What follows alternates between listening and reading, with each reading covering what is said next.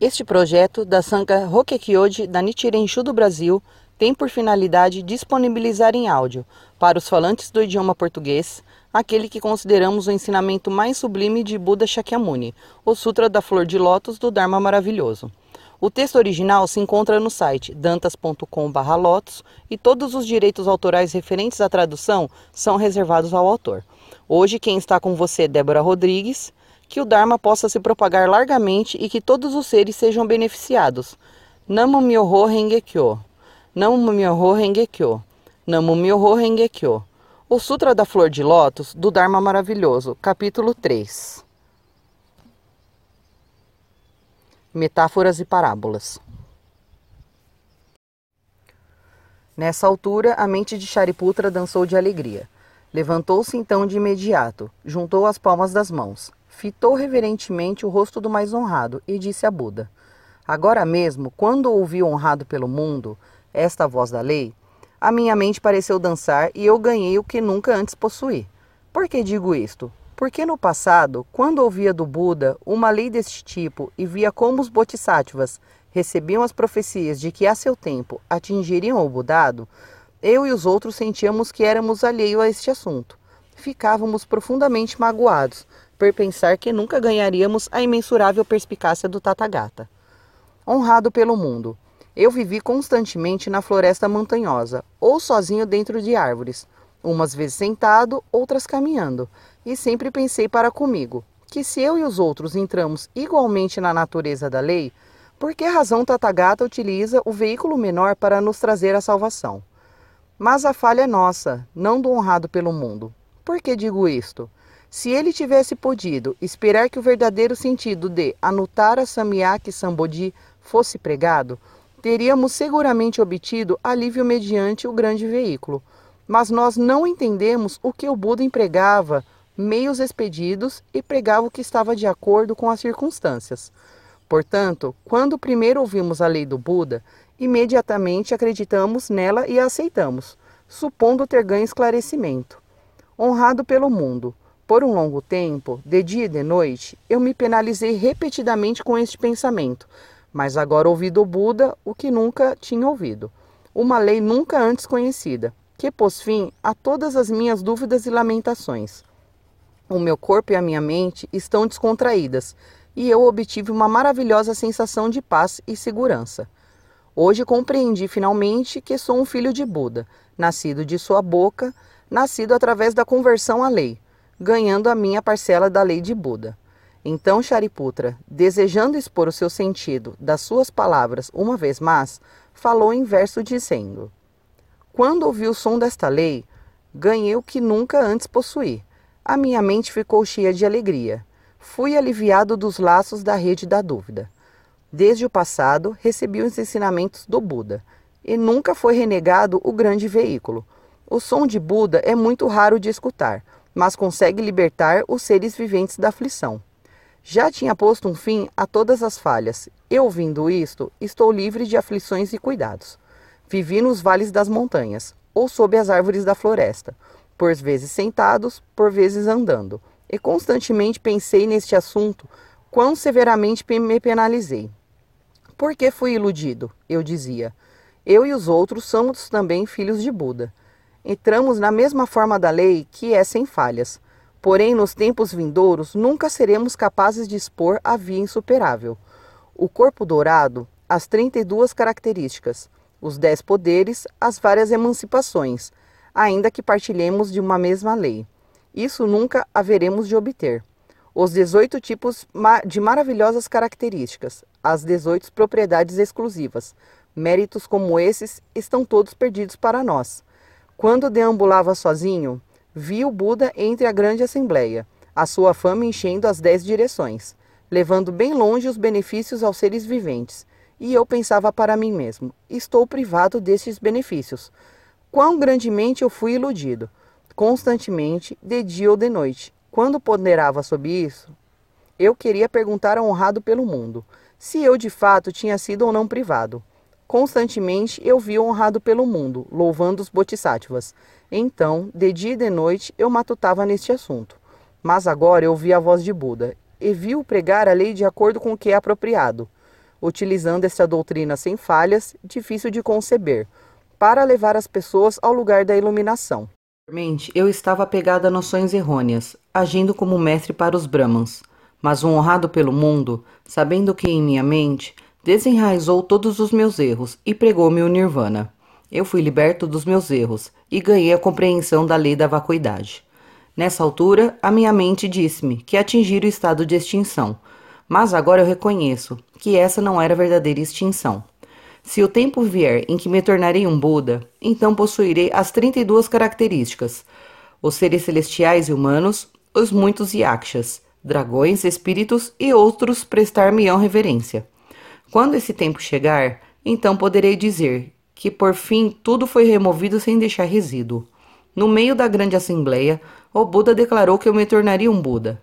Quando ouvi o som desta lei, as minhas dúvidas e remorsos foram removidos. A princípio, quando ouvi a pregação do Buda, fiquei atônito e em dúvida. Não será este um demônio fazendo-se passar pelo Buda, tentando perturbar e confundir a minha mente? Sei. Mas o Buda empregou várias causas, metáforas e parábolas, expondo-a eloquentemente, a sua mente era pacífica como o mar, e conforme ia ouvindo, ia sendo liberto das redes da dúvida. O Buda disse que em eras passadas, os incontáveis Budas que se extinguiram recorreram aos meios expeditos e fixaram-se neles, e todos da mesma forma pregaram a lei. Os Budas do presente e do futuro, cujos números estão para lá de qualquer cálculo, irão também utilizar meios expeditos e pregar igualmente esta lei. Assim, o presente honrado pelo mundo, tendo nascido e mais tarde deixado sua família, alcançado a iluminação e feito girar a roda da lei, igualmente emprega os meios expeditos na sua pregação. O honrado pelo mundo prega a verdadeira via. Papias não procederiam da mesma forma. Daí que eu sei com certeza que este não é um demônio a fingir ser o Buda. Mas por eu ter caído nas redes da dúvida, eu pensei ser isto um trabalho do demônio. Agora eu ouço o suave e gentil som do Buda, profundo e de longo alcance, extremamente sutil e maravilhoso, discursando e expondo a pura lei. E a minha mente está plena de alegria. As minhas dúvidas e remorsos estão para sempre acabados. Eu repousarei e permanecerei na verdadeira sabedoria. Estou certo de que me tornarei um Buda, a ser reverenciado por seres celestiais e humanos, girando a roda da lei insuperável e ensinando e convertendo os bodhisattvas. Nesta ocasião, o Buda disse para Shariputra: Agora, no meio desta grande assembleia de seres celestiais e humanos, Shramanas, Brahmans e outros, eu digo: No passado, sob os auspícios de 20 mil milhões de Budas, pelo bem da lei insuperável, eu constantemente te converti e ensinei, e tu, através da longa noite, seguiste-me e aceitaste a minha instrução. Agora, porque eu quero que lembres a via que inicialmente fizeste o voto de seguir. Pelo bem dos ouvintes, estou a pregar este sutra do grande veículo chamado Lotus da Lei Maravilhosa. Uma lei para instruir os bodhisattvas. Uma lei que é guardada em mente pelos Budas. Shariputra, em épocas vindouras, após incontáveis, inconcebíveis números de kalpas terem passado, Tu terás feito oferendas a alguns milhares, dezenas de milhares de milhões de Budas, e honrado e sustentado a correta lei.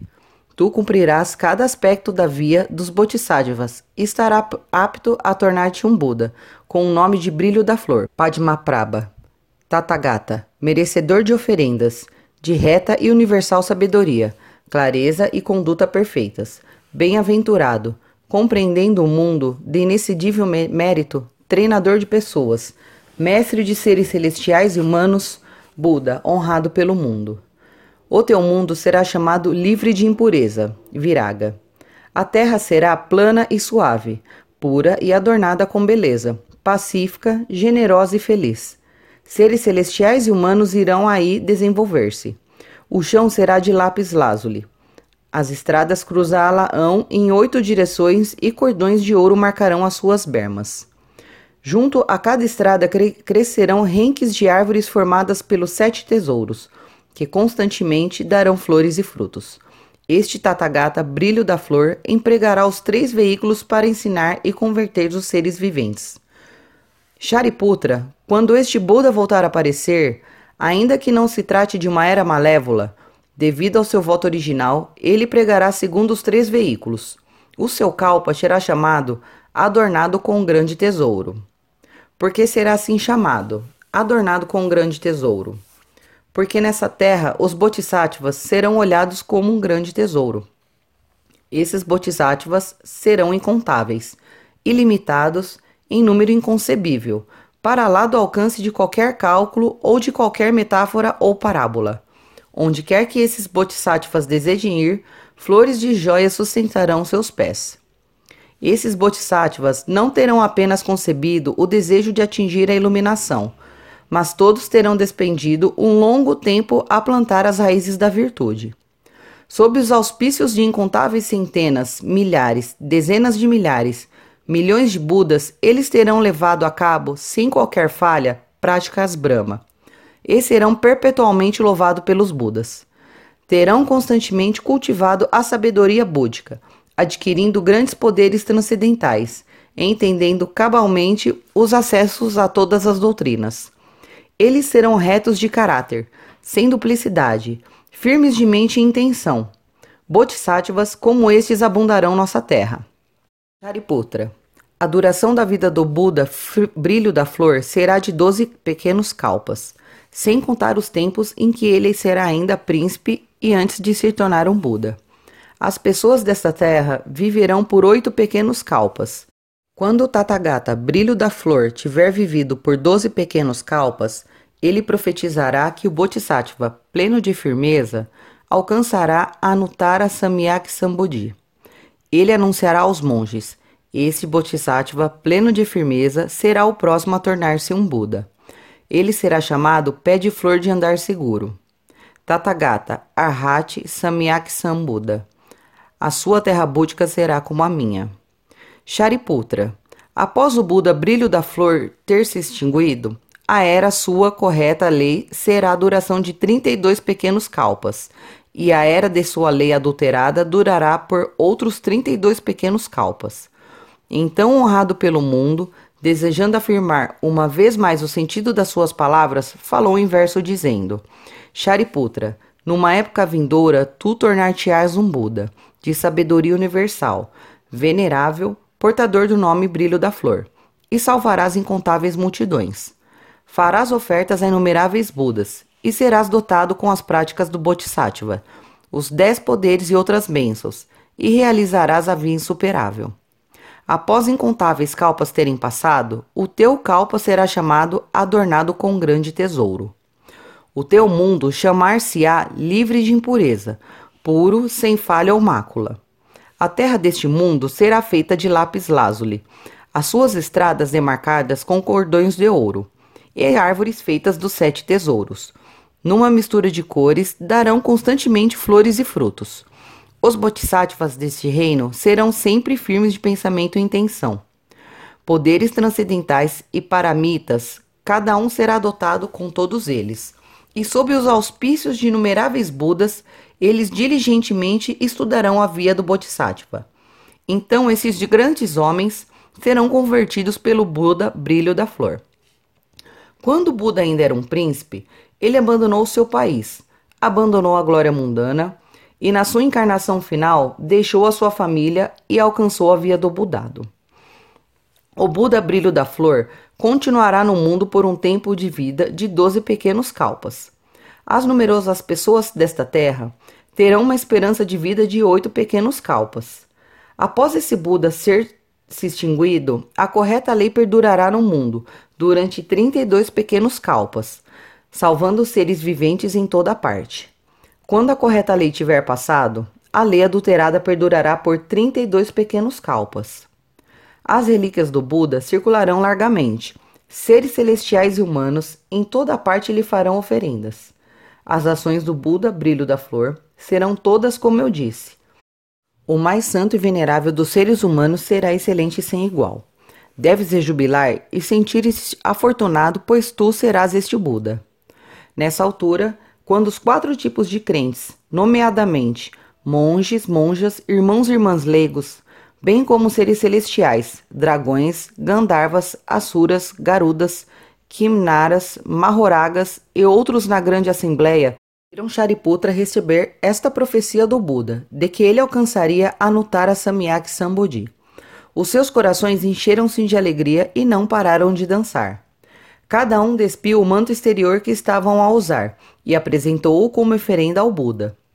O Indra Chakra Devanam, o rei Brahma e os incontáveis filhos de deuses, fazendo cair flores celestiais de Mandarava, de grande Mandarava, despiram da mesma forma os seus maravilhosos mantos celestiais e ofereceram-nos ao Buda.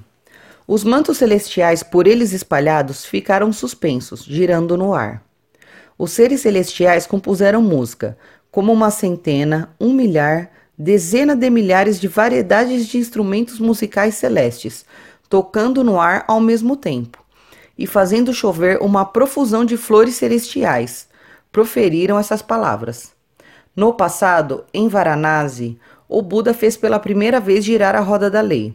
Agora ele novamente faz girar a roda da lei insuperável, da mais suprema lei. Então os filhos de deuses, desejando afirmar uma vez mais o sentido das suas palavras, falaram em verso dizendo: No passado em Varanasi, tu fizeste gerar a roda da lei, das quatro nobres verdades, fazendo distinções, pregando que todas as coisas nascem e extinguem-se, sendo compostas pelos cinco agregados. Agora tu fazes girar a roda da mais maravilhosa, da insuperável grande lei esta lei é muito profunda e obscura. Poucos são os que nela podem acreditar. Desde tempos passados, nós ouvimos o honrado pelo mundo pregar, mas nunca ouvimos esta profunda, maravilhosa e suprema lei. Desde que honrado pelo mundo prega esta lei, todos a acolhemos com alegria. Shariputra, com sua grande sabedoria, recebeu agora esta venerável profecia. Também nós, da mesma forma iremos seguramente ser capazes de alcançar o Budado, que em todos os mundos é o mais venerável e supremo objetivo. A via do Buda é difícil de conceber, mas tu pregarás com meios expeditos, de acordo com o que é apropriado. Que também nós, mercê dos atos meritórios que fizemos nesta ou em passadas existências, e as bênçãos ganhas ao assistir os Budas, possamos alcançar o Budado. Nessa altura, Shariputra disse para Buda: Honrado pelo mundo, agora não tenho mais dúvidas ou remorsos. Recebi pessoalmente do Buda esta profecia de que atingirei a Nuttara Samyak Sambodhi. Esta 12 mil pessoas aqui presentes, cujas mentes são livres no passado, permaneceram no nível de aprendizado e o Buda constantemente as ensinou e converteu, dizendo: A minha lei pode libertar-vos do nascimento da velhice e da morte e possibilitar-vos atingir por fim o nirvana. Estas pessoas, algumas das quais que estão ainda a aprender e outras já completaram o seu aprendizado, cada uma acreditou que, uma vez que abandonaram as noções de ego, bem como as noções de existência e de não existência, tinham já atingido nirvana. Mas agora, donrado pelo mundo, eles ouvem o que nunca ouviram antes, caindo todos em dúvida e perplexidade. Pois bem, honrado pelo mundo, eu rogo-te que, pelo bem dos quatro tipos de crente, expliques as causas e condições tornando possível que eles dissipem as suas dúvidas e remorsos. Então Buda disse para Shariputra: Não te disse eu antes que, quando os Budas, os honrados pelo mundo, citam várias causas e condições e usam metáforas, parábolas e outras expressões, empregando meios expeditos para pregar a lei, o que fazem sempre em nome de Anuttara Samyak Sambodhi. Tudo o que é pregado é sempre com vista à conversão dos bodhisattvas. Ainda assim, Shariputra, também agora eu farei uso de uma parábola para melhor clarificar esta doutrina. Através de metáforas e parábolas, os que são sagazes podem atingir a compreensão. Shariputra, supõe que numa certa cidade, um certo país, havia um homem muito rico, ele estava já entrado em anos e a sua riqueza não tinha medida. Ele possuía muitos terrenos, casas e servos. A sua casa era grande e complexa, mas tinha só uma porta. Muita gente morava na casa, cem, duzentas ou mesmo quinhentas pessoas. Os salões e quartos eram velhos e decrépitos. As paredes estavam a derrocar. Os pilares ruindo pela base e as vigas e traves retorcidas e descaídas. Então, subitamente, ateou-se um fogo que atingiu toda a casa, galgando as suas paredes. Os filhos deste homem rico, dez, vinte, talvez trinta, estavam no interior da casa.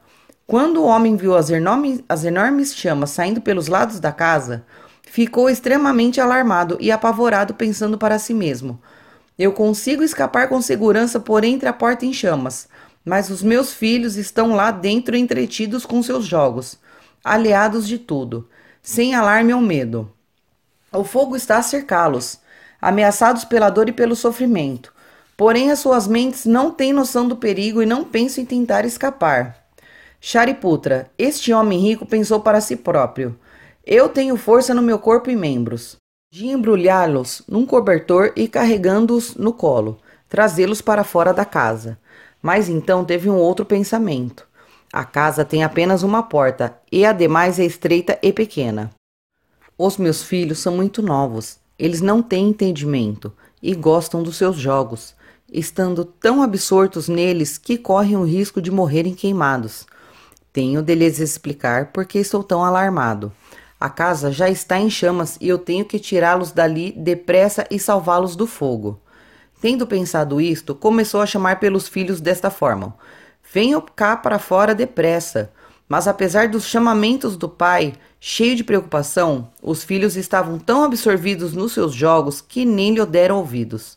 Além disso, não perceberam os riscos da sua situação, com o fogo e a decrepitude da casa. Correram neste e naquele sentido, sem atenderem aos apelos do seu pai. Então o homem teve este pensamento: a casa já está em chamas com este grande incêndio. Se os meus filhos não saírem de imediato, de certo ficarão queimados. Devo por isso inventar um meio expedito que torne possível as crianças escapar ilesas. O pai compreendia os seus filhos e conhecia os vários brinquedos e objetos curiosos que eles gostavam e poderiam deleitá-los. Então disse-lhes: O tipo de brinquedos de que vocês gostam são raros e difíceis de encontrar. Se não aproveitarem as oportunidades para os conseguirem de certo, virão arrepender-se. Por exemplo, coisas como carros puxados por cabras, por veados ou por búfalos. Eles estão agora no exterior da casa, onde podeis brincar com eles. Por isso, tende sair desta casa incendiada de imediato. Então, qualquer brinquedo que queiras, eu oferecerei. Então, quando os filhos ouviram seu pai falar-lhe falar cerca destes raros brinquedos, porque essas eram justamente o que eles queriam, Cada um ficou entusiasmado e, empurrando-se uns aos outros, saíram precipitadamente da casa em chamas. Então, o rico homem, vendo que os seus filhos tinham saído sãos e salvos e estavam todos sentados no exterior, livres de perigo, ficou grandemente aliviado e a sua mente dançou de alegria. Nessa altura, cada um dos filhos disse ao pai: Os brinquedos que nos prometeste, os carros de cabras, veados e búfalos, por favor, entrega-os agora. Shariputra, nessa ocasião o homem rico deu a cada um de seus filhos uma grande carruagem de igual tamanho e qualidade. As carruagens eram altas e espaçosas, ricamente adornadas. Um gradeamento a toda a volta tinha campainhas. Um dossel estava armado no topo, decorado com um grande sortido de preciosas joias. Cordões de joias e grinaldas de flores pendiam à volta e o interior era colchoado e com almofadas púrpuras. Cada carruagem era puxada por um búfalo branco, de pele pura e limpa, formoso e forte, capaz de puxar a carruagem suave e firmemente, num andamento rápido como um vento. Além disso, muitos cocheiros e criados se perfilavam para servir e guardar a carruagem. Qual a razão disto tudo? A fortuna deste homem rico era ilimitada e ele tinha imensos armazéns a abarrotar de mercadoria. Ele pensou para si mesmo: as minhas posses não têm fim. Não estaria certo se eu desse aos meus filhos carruagens de qualidade inferior. Estes pequenos são todos os meus filhos e eu os amo sem parcialidade. Eu tenho incontáveis números de grandes carruagens adornadas com sete tesouros. Devo ser equânime e dar a cada um dos meus filhos, sem fazer qualquer discriminação. Por quê? Porque, mesmo distribuindo estes bens por cada uma das pessoas do meu reino, eu não esgotaria as minhas posses, muito menos dando-as aos meus filhos. Nessa altura, cada um dos filhos subiu para sua carruagem, ganhando o que nunca antes possuíra. o que excedia quaisquer das suas expectativas. Shariputra, o que pensas disto? Quando este homem rico deu com imparcialidade estas grandes carruagens aos seus filhos, adornadas com raras joias, foi culpado de falsidade ou não? Shariputra disse: Não honrado pelo mundo. Esse homem rico apenas tornou possível aos seus filhos escapar do perigo do fogo e preservar as suas vidas. Ele não incorreu em falsidade. Por que digo isto? Porque ao salvarem suas vidas, eles receberam já uma oferta excelente, principalmente quando, através de um meio expedito, conseguir escapar da casa em chamas. Honrado pelo mundo, ainda que o homem rico não lhes tivesse dado qualquer carruagem, ele mesmo assim não, não seria culpado de falsidade. Por quê? Porque originalmente a sua intenção foi empregar um meio expedito para os seus filhos escaparem. Usar um artifício deste gênero não é falsidade, muito menos quando ele sabia que a sua fortuna era ilimitada e tensionava enriquecer e beneficiar os seus filhos, dando a cada um deles uma grande carruagem. O Buda disse para Shariputra: Muito bem, muito bem. É tal como disseste. Shariputra, assim é o honrado pelo mundo. Ele é um pai para o mundo. Os seus medos, preocupações e ansiedades ignorância e incompreensão chegaram a muito ao fim, sem que tivesse deixado resíduo. Ele foi completamente bem-sucedido na aquisição de mensurável sagacidade, poder e liberdade perante o medo, tendo ganho poderes sobrenaturais e o poder da sabedoria. Ele está investido com os meios expeditos e com o paramita da sabedoria. A sua misericórdia e grande compaixão são constantes e sem esmorecimento. Em todas as ocasiões, ele procura o que é bom para benefício de todos. Ele nasce no triplo mundo, numa casa em chamas, velha e decrépita, por forma a salvar os seres viventes das fogueiras do nascimento, da velhice, da doença e da morte, da preocupação e do sofrimento, da estupidez, da incompreensão e dos três venenos para ensiná-los a convertê-los, permitindo-lhes alcançar a Nutara Samyak Sambodhi. Ele vê os seres viventes atormentados e consumidos pela velhice, doença e morte, preocupação e sofrimento.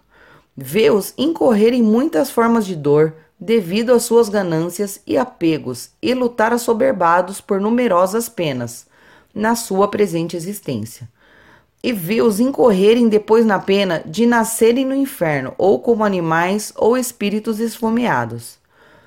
Mesmo que nasçam no reino dos seres celestiais ou no reino dos humanos, eles padecem a dor da pobreza e da necessidade, a dor da separação dos entes queridos, a dor do encontro com aqueles que detestam, todas essas diferentes formas de dor. Apesar de afundados no meio de tudo isto, os seres viventes divertem-se e deleitam-se, inconscientes, aliados, sem alarme ou medo. Eles não têm qualquer sentido de vontade e não fazem qualquer tentativa para escaparem. Nesta casa em chamas, que é o triplo mundo, eles correm para este e oeste, e apesar de encontrarem grandes dores, não ficam aflitos por se libertarem. Shariputra, quando o Buda vê isto, pensa para si mesmo: Eu sou o pai dos seres viventes e devo resgatá-los dos seus sofrimentos e dar-lhes a alegria da imensurável e ilimitada sabedoria búdica, de modo a que eles possam regozijar-se disso. Shariputra, o Tathagata tem também este pensamento.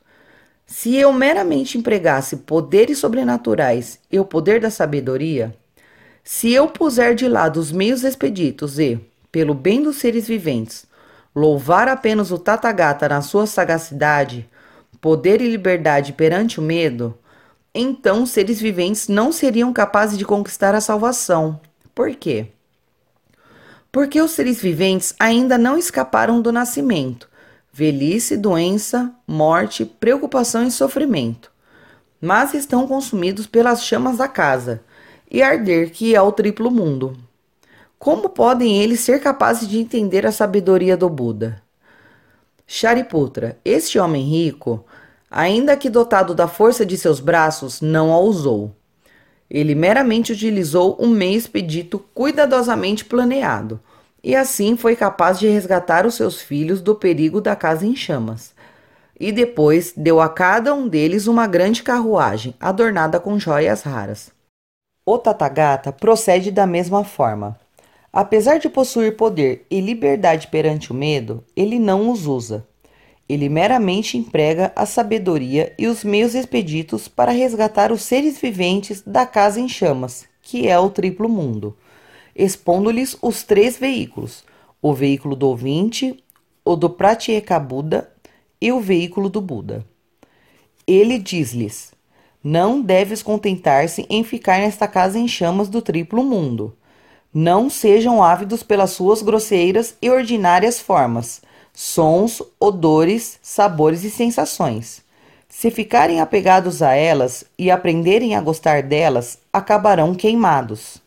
Devem sair deste triplo mundo de imediato, de modo a adquirirem os três veículos: o veículo do ouvinte, do Pratyeka Buda e o veículo do Buda.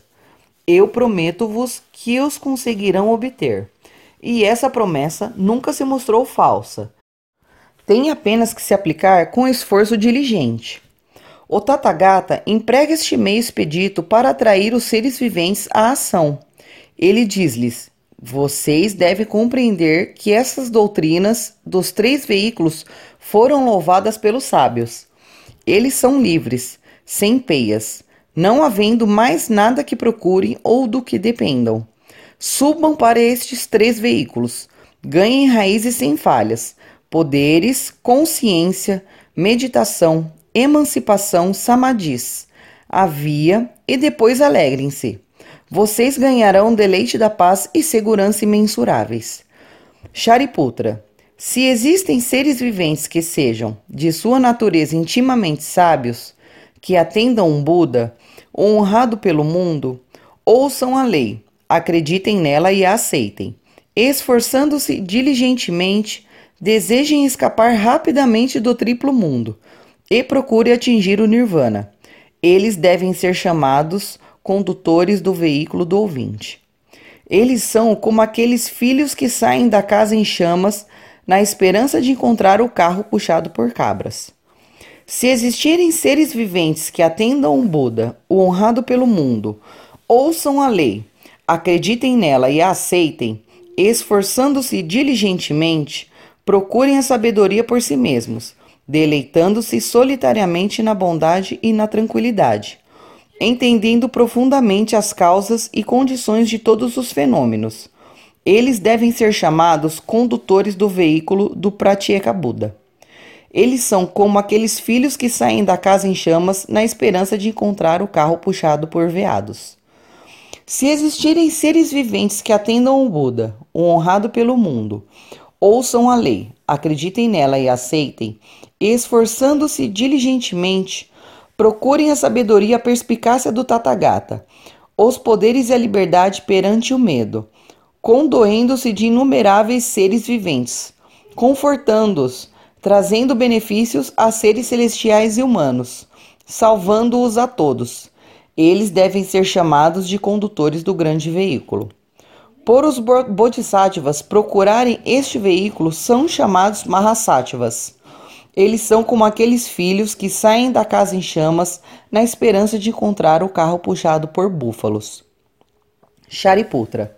Esse homem rico, vendo que todos seus filhos tinham saído da casa em chamas, não correndo já qualquer perigo, recordou que a sua fortuna era imensurável e presenteou cada um deles com uma grande carruagem. O Tathagata procede da mesma forma. Ele é o pai de todos os seres viventes.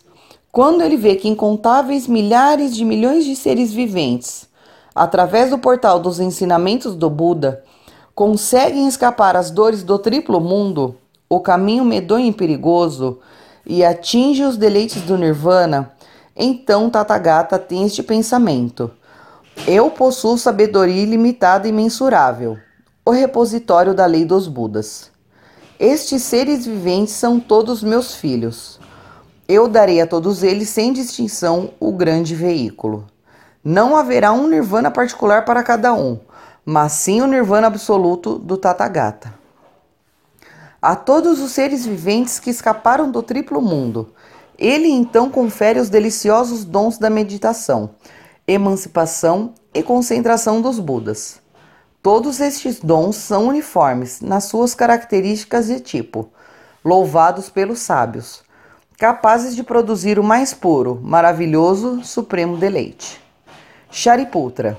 Esse homem usou primeiro os três tipos de carruagens para atrair os seus filhos mas depois deu a cada um apenas a grande carruagem adornada com joias, a mais segura e confortável de todas. Apesar disto, este homem não é culpado de falsidade. O Tathagata faz o mesmo, e ele é isento de falsidade.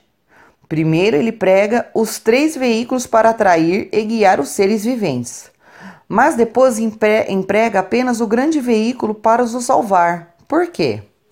O Tathagata possui mensurável sabedoria, poder e liberdade perante o medo, e possui o repositório da lei.